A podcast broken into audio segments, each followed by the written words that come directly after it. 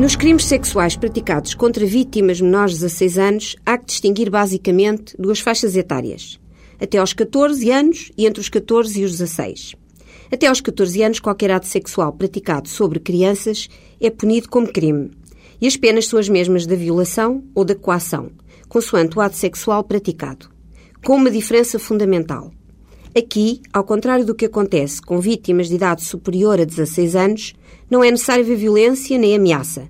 A vítima pode não se sentir forçada e até pode demonstrar vontade de praticar o ato. Nada disso interessa. Há sempre crime. Por se entender que a vítima é imatura, não tem idade para, em consciência e de forma livre, formar a sua vontade de se relacionar sexualmente com outra pessoa.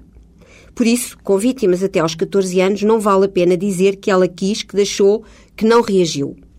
Às vítimas entre os 14 e os 16 anos sucede precisamente o mesmo. Sendo abusadas, não necessita de haver violência.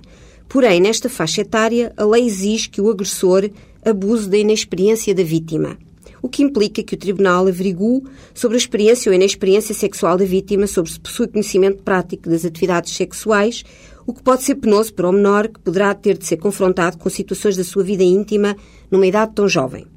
Nesta faixa etária, a prisão será até dois anos ou até três, consoante o tipo de ato praticado.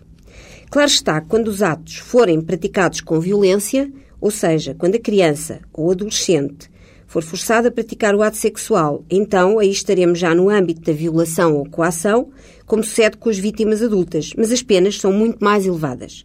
A violação sobe para os 15 anos e a coação para os 12 anos. Uma palavra ainda sobre os crimes de pornografia de menores de 18 anos, cada vez mais frequentes, mas difícil investigação, sobretudo quando praticados através da internet.